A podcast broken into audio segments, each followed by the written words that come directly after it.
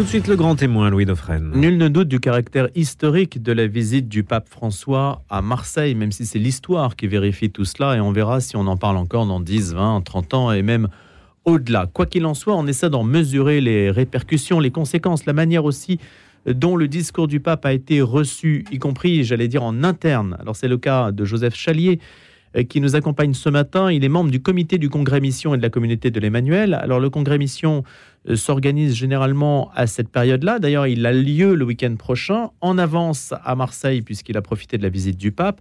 Donc on est à la jonction entre deux événements, entre la visite du pape et le Congrès Mission, auquel vous allez peut-être participer. Joseph Chalier est libraire de profession, il a 32 ans, il est conseiller éditeur. Et donc il était à Marseille pour ses journées méditerranéennes. Il a également, euh, précisons-le, un, regard donc sur l'ensemble de la communauté de l'Emmanuel et puis sur sa présence euh, aujourd'hui dans l'Église. Je le rappelle, la communauté de l'Emmanuel est présente dans 60 pays. Elle a été reconnue par le Saint-Siège en 92 et c'est une association publique de fidèles qui rassemble différents états de vie, des prêtres, des consacrés, des familles et des célibataires et des laïcs, donc bien sûr. Bonjour Joseph Chalier. Bonjour Louis, bonjour chacun, bonjour chacune. Donc vous êtes dans la catégorie laïque en fait Moi tout à fait, laïque, euh, oui, oui, Vous avez pris part à l'organisation de ces rencontres méditerranéennes à votre niveau? Euh, non, à un niveau très très très simple hein, euh, comme participant. je suis arrivé le vendredi soir pour, pour les journées, vraiment pour les journées du congrès mission. Mais il est vrai que j'avais, euh, voilà, que j'ai regardé un peu ce qui se passait avant, et euh, j'ai eu la chance et la joie de participer au, compte rendu de ces journées qui avait lieu au Palais du Pharaon, dans lequel le pape a, prononcé euh, ce fameux discours, qui moi, c'est ce qui m'a frappé. Il était d'abord adressé à cette rencontre des jeunes et des évêques auquel étaient invités quelques élus euh, pour ce compte-rendu, quelques acteurs euh, enfin, associatifs. Le chef de l'État, quand même. Et le chef de l'État. Le ministre de l'Intérieur. Mais qui, il euh, faut dire ce qui est, c'est invité. C'est-à-dire que cette rencontre qui a lieu tous les 2-3 ans était organisée depuis déjà bien longtemps.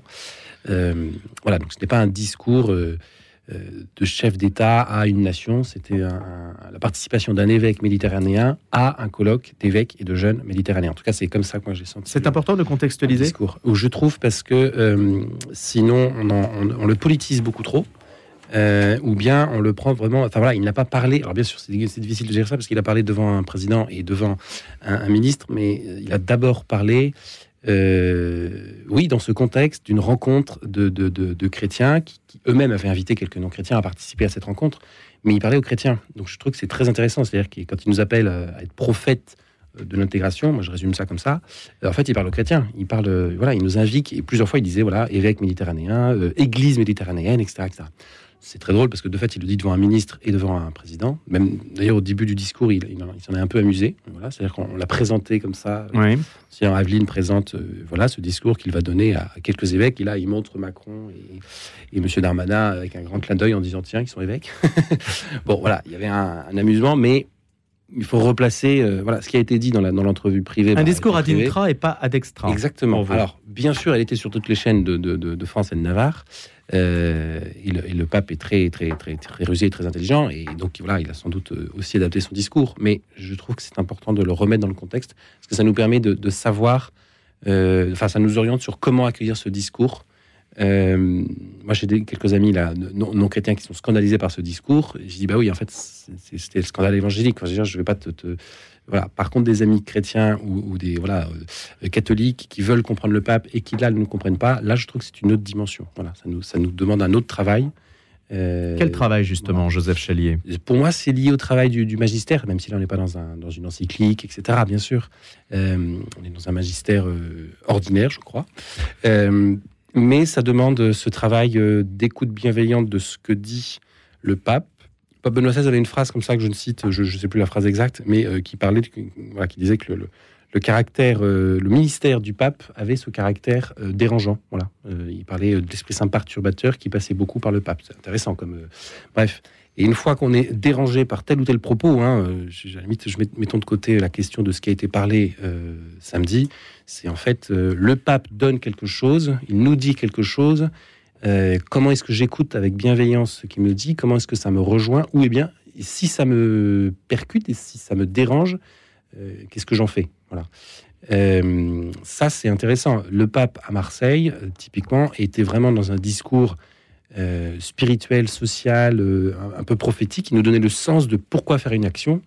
euh, concrètement euh, la- la- la- la- l'accueil, l'intégration euh, des, migrants et, et de toutes ces questions-là, euh, il nous donnait le sens. Enfin, moi, j'ai vraiment pris ça comme ça, puis j'ai tout relu encore une fois hier soir.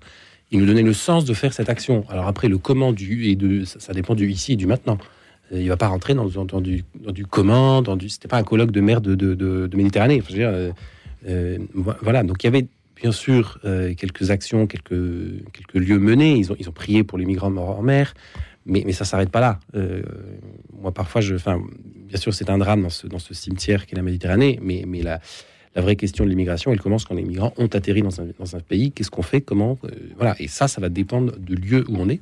Mais en tout cas, ce que j'ai retenu, c'est qu'il appelait les communautés chrétiennes euh, méditerranéennes, encore une fois, euh, à s'en occuper et à s'en charger. Il n'a pas dit que ça dans le discours. Très loin de là.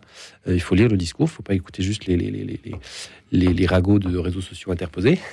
Mais voilà, il y, a- beaucoup de choses dans ce discours. Et je, je- je- il, voilà, il nous invite à, à nous à regarder de ce côté-là.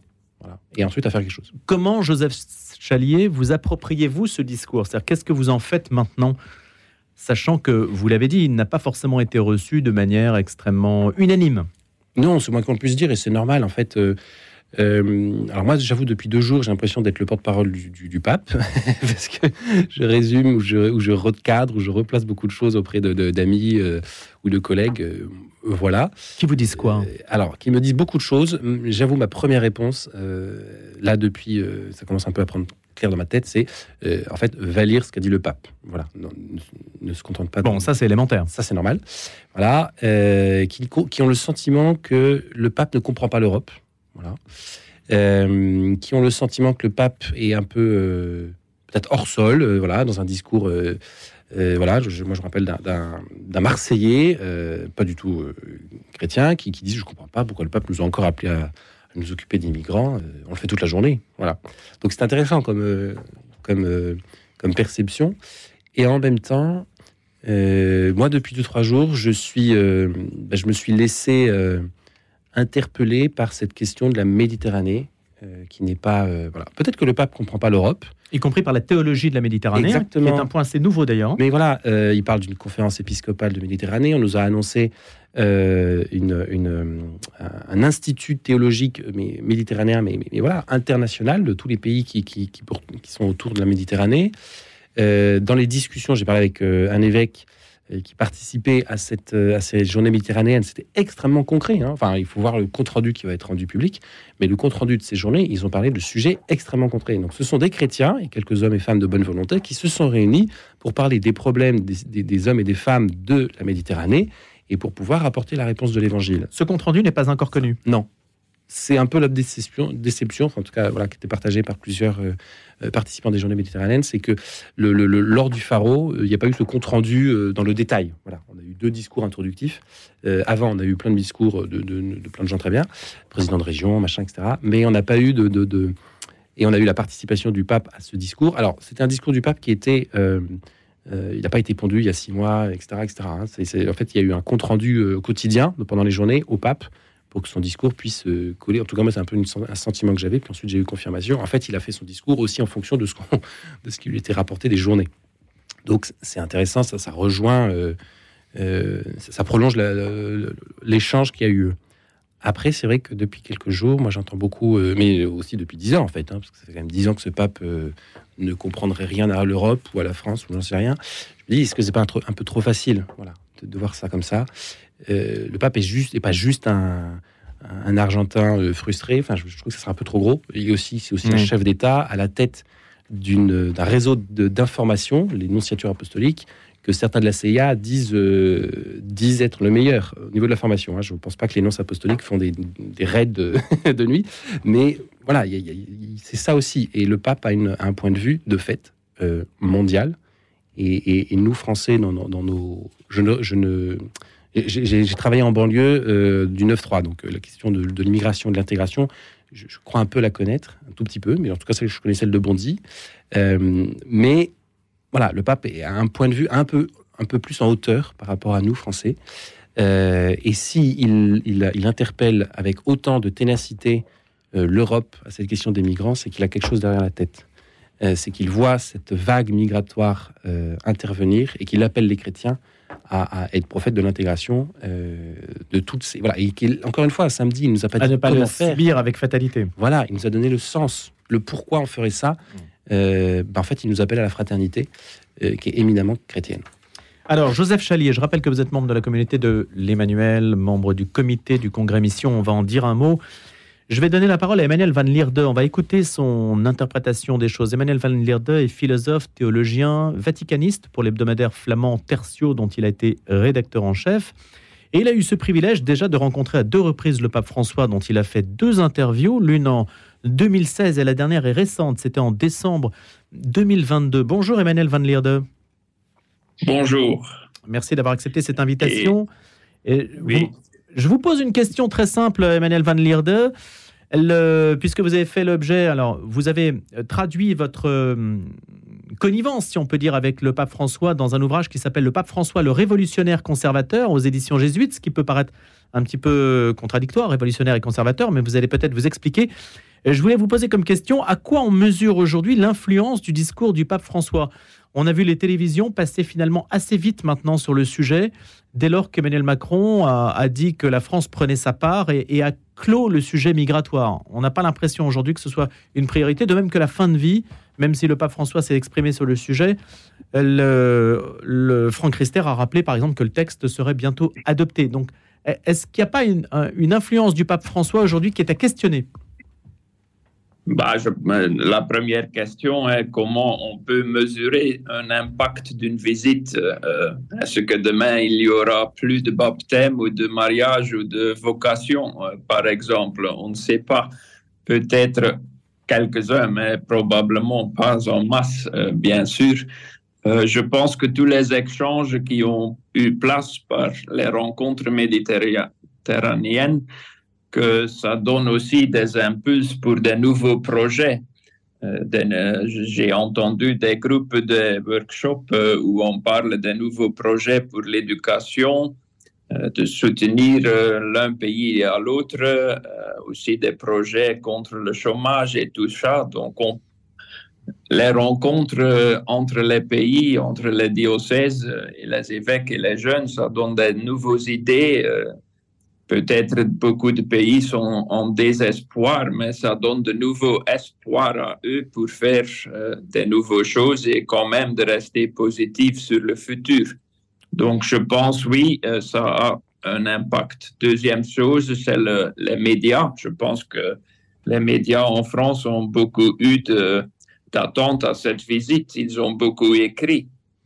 Donc, euh, quand même, beaucoup de gens qui ne sont peut-être pas cathos et qui ne, qui ne s'en vont pas à l'église, peut-être euh, on lit maintenant euh, les messages du pape ou la vision de l'église que autrement il ne l'entend pas, ne le sait pas.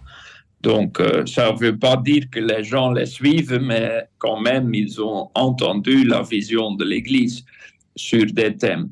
Et donc, euh, pour moi, le pape, il est surtout un prophète pour notre temps qui dit quelque chose sur les grands défis de notre temps. Mais est-ce que le peuple veut entendre la voix d'un prophète? Euh, On le lit déjà dans la Bible que les prophètes ne sont pas vraiment aimés. Euh, c'est un peu la même chose avec le pape, je pense. Hein. Il dit des beaux choses. Il, veut, par exemple, faire des grands mouvements sur la paix, mais, mais ça n'a pas de résultats ou, seulement des petits résultats, mais pas des grands. Euh, on peut penser à la guerre en Ukraine. Hein. Il, veut faire tout ce qu'il peut pour, euh, pour changer euh, la situation, mais ça hmm. ne marche pas. Emmanuel donc, je, ne suis pas, je ne suis pas d'accord avec ce que le monsieur de Emmanuel a dit. bien sûr, le pape est un leader de l'Église, mais quand même, je le trouve très politique.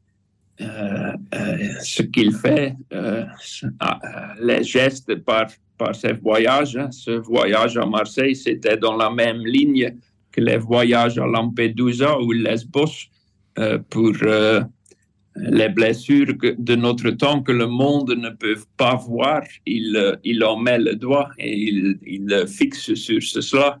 Il fait l'attention sur les drames des migrants. Euh, c'est quand même très politique de le faire. Hein. Il a aussi euh, dit dans son discours au Palais du Pharaon qu'il ne veut pas la polarisation, qu'il ne veut pas une sphère apocalyptique dans les débats sur les migrants. on a vu que le ministre des qui était présent n'était pas vraiment content avec le discours. Hein. Emmanuel Macron a applaudi aussi, mais le ministre pas. Donc, euh, euh, quand même, ces messages sont politiques et, euh, les politiciens, ils, ils, le savent bien. Merci Emmanuel Van Lierde de ces considérations, de cette analyse donc post-discours du pape. Je rappelle que vous êtes philosophe théologien et vaticaniste. Euh, le pape François, révolutionnaire conservateur, objet donc de votre dernier opus, après deux interviews que vous avez obtenues du pape François en 2016 et 2022. Joseph Chalier là-dessus, est-ce que cela permet de nourrir une discussion sur donc les, retours de cette visite du pape à Marseille? Oui, euh, le, Emmanuel a tout à fait raison dans le sens où le, discours du pape, le, en fait, toute la doctrine sociale de l'Église est très politique. Je, pense même de manière plus générale. Euh, c'est éminemment politique, mais parce que le message de l'Évangile euh, est, politique. Si on entend politique, non pas par politique partisane de, partis, etc., euh, ou diplomatique, c'est en ce sens-là que je trouvais que la, visite était moins diplomatique, puisque ce n'était pas une visite d'État, même si on avait tous les, tous les aspects. par contre, le message est éminemment politique, parce que l'action du chrétien dans la société, à partir du moment où il, où il rencontre le Christ, où, où, ça, ça, bouscule sa vie et, son, et, son, et toute sa vie. Euh, c'est ça qu'au Congrès Mission, voilà, on, on, appelle les conséquences de l'annonce directe. C'est que quelqu'un qui rencontre le Christ et qui va, du coup, ça va irradier sa vie, évidemment que ça va avoir des conséquences euh, dans son action, dans le ici et maintenant où il est. Et donc cela, il on ne peut pas lui reprocher de faire de la politique, comme mais on non, les papes ont toujours fait de la politique. Enfin, heureusement, si on parlait de sacristie et d'hostie et de sacristie et d'hostie, mais enfin, euh, c'est ridicule.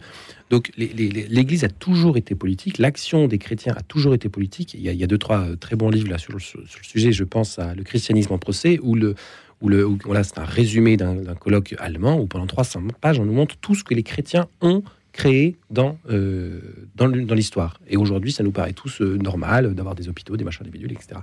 Mais en fait, c'est surtout toutes des initiatives euh, chrétiennes, prophétiques, ensuite devenues complètement profanes, mais extrêmement politiques. Et en fait, normal, la politique, prendre soin de la cité ici, le pape a un discours politique dans ce sens-là, oui, évidemment. Il nous amène à une action sociale, évidemment. Euh, par contre, c'est aussi, euh, voilà, il nous donne aussi un cap euh, spirituel du pourquoi faire ça. Je ne supporterai pas dire ça, mais je vais quand même le dire. C'est un peu le coach là qui est en train de nous, coacher quand même. Voilà, de nous remotiver à la mi-temps. il nous remotive, il nous redonne le pourquoi on, mène ce combat. il connaît les coûts de ça, il connaît les difficultés, mais il nous, il, nous, il nous redonne quand même la motivation de mais pourquoi on ferait ça? Y a-t-il, euh, Joseph Chalier, un risque de décrochage de l'opinion par rapport à ce discours sur les migrants si on considère que l'opinion est un peu à cran sur tous ces sujets-là? Donc vous avez souligné l'incompréhension d'une partie de l'opinion à l'égard de ce discours dit pro-migrant. Est-ce que c'est un risque pour vous qui êtes un spécialiste de l'évangélisation de ne pas atteindre une bonne partie de la société qui se détournerait ainsi de l'Église catholique? Euh, Oui, il y a deux choses. Il y a pas comment dire, mais si on fait l'évangélisation par, euh, par, par, souci marketing, c'est sûr que c'est pas de l'évangélisation. Donc on annonce l'évangile, qu'elle plaise ou qu'elle plaise pas. Euh, après, dans la manière de le faire, on, est intelligent, mais, mais l'évangile, elle est annoncée euh, tout court. Quoi. Moi, il y a deux sondages que j'ai vus. Dans, mon job, j'observe beaucoup la société et, et l'Église. Donc c'est toujours un peu surprenant de voir certaines réalités de la France. 75% ont une bonne opinion du pape François. 62% des Français euh, sont contre le discours euh, d'accueil des migrants. Euh, voilà, en fait, ça fait 10 ans qu'il n'arrête pas d'en parler. Alors, il ne parle pas que de ça, il ne parle pas que de l'accueil des migrants. Il faut voir aussi ce qu'il dit à certains pays qui, eux, envoient des, enfin, voient leur, jeunesse partir. Il faut voir ce que les, évêques de ces pays disent aussi. Hein. C'est vraiment, c'est pas le même discours et c'est normal. C'est le discours intégral de la doctrine sociale.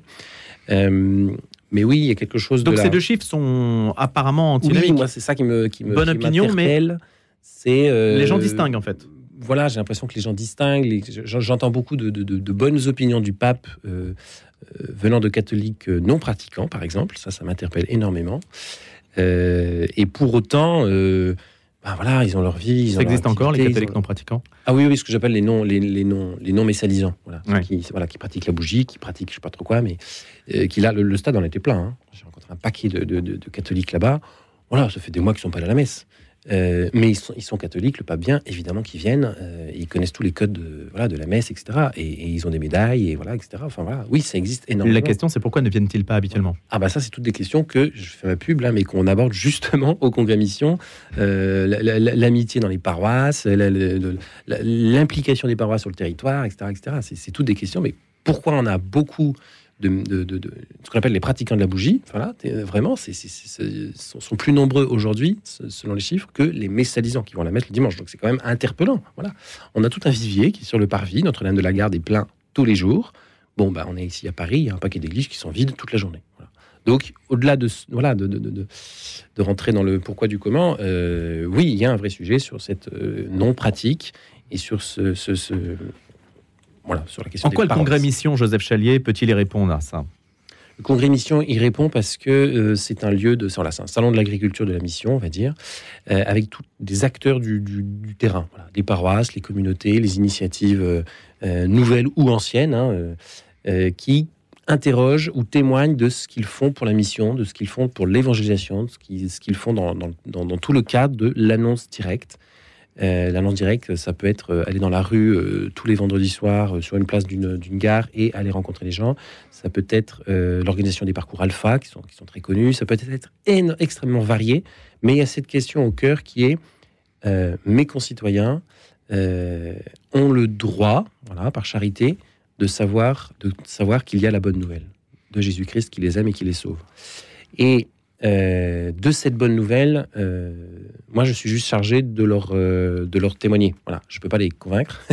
Donc je suis voilà. Par contre, on n'évangélise pas de la même manière un, paysan des Pyrénées que un, cadre de la défense. En fait, donc quand on rentre dans cette euh, dans ce ici et maintenant, encore une fois, eh bien là, ça demande euh, d'avoir des, ateliers, des, tables rondes, de, voilà, sur toutes ces questions-là. Il va y avoir des tables rondes sur l'évangélisation des jeunes, sur l'évangélisation des, artistes. Voilà, c'est pas c'est pas exactement le même public euh, qui n'a pas les mêmes codes, le même langage parfois, et donc c'est intéressant d'échanger entre acteurs de la mission qui sont liés à un thème. Le congrès mission qui se tient donc le week-end prochain. Dans le week-end prochain, dans plusieurs villes de France, vous pouvez tout- trouver tout ça sur Internet, évidemment. Et donc, euh, c'est ouvert à tous, même si les personnes ne sont pas des euh, professionnels de l'évangélisation, si je puis présenter les choses ainsi, Ah bah, Joseph J'espère Chalier. que personne n'est professionnel de l'évangélisation en termes euh, ma- marketing, sectaire et compagnie. Euh, non, non, non, de, de fait, derrière la question, je vois très bien, il y a, il y a quelque chose de... de- euh, on dit souvent, si vous avez peur d'évangéliser, c'est le bon début pour évangéliser.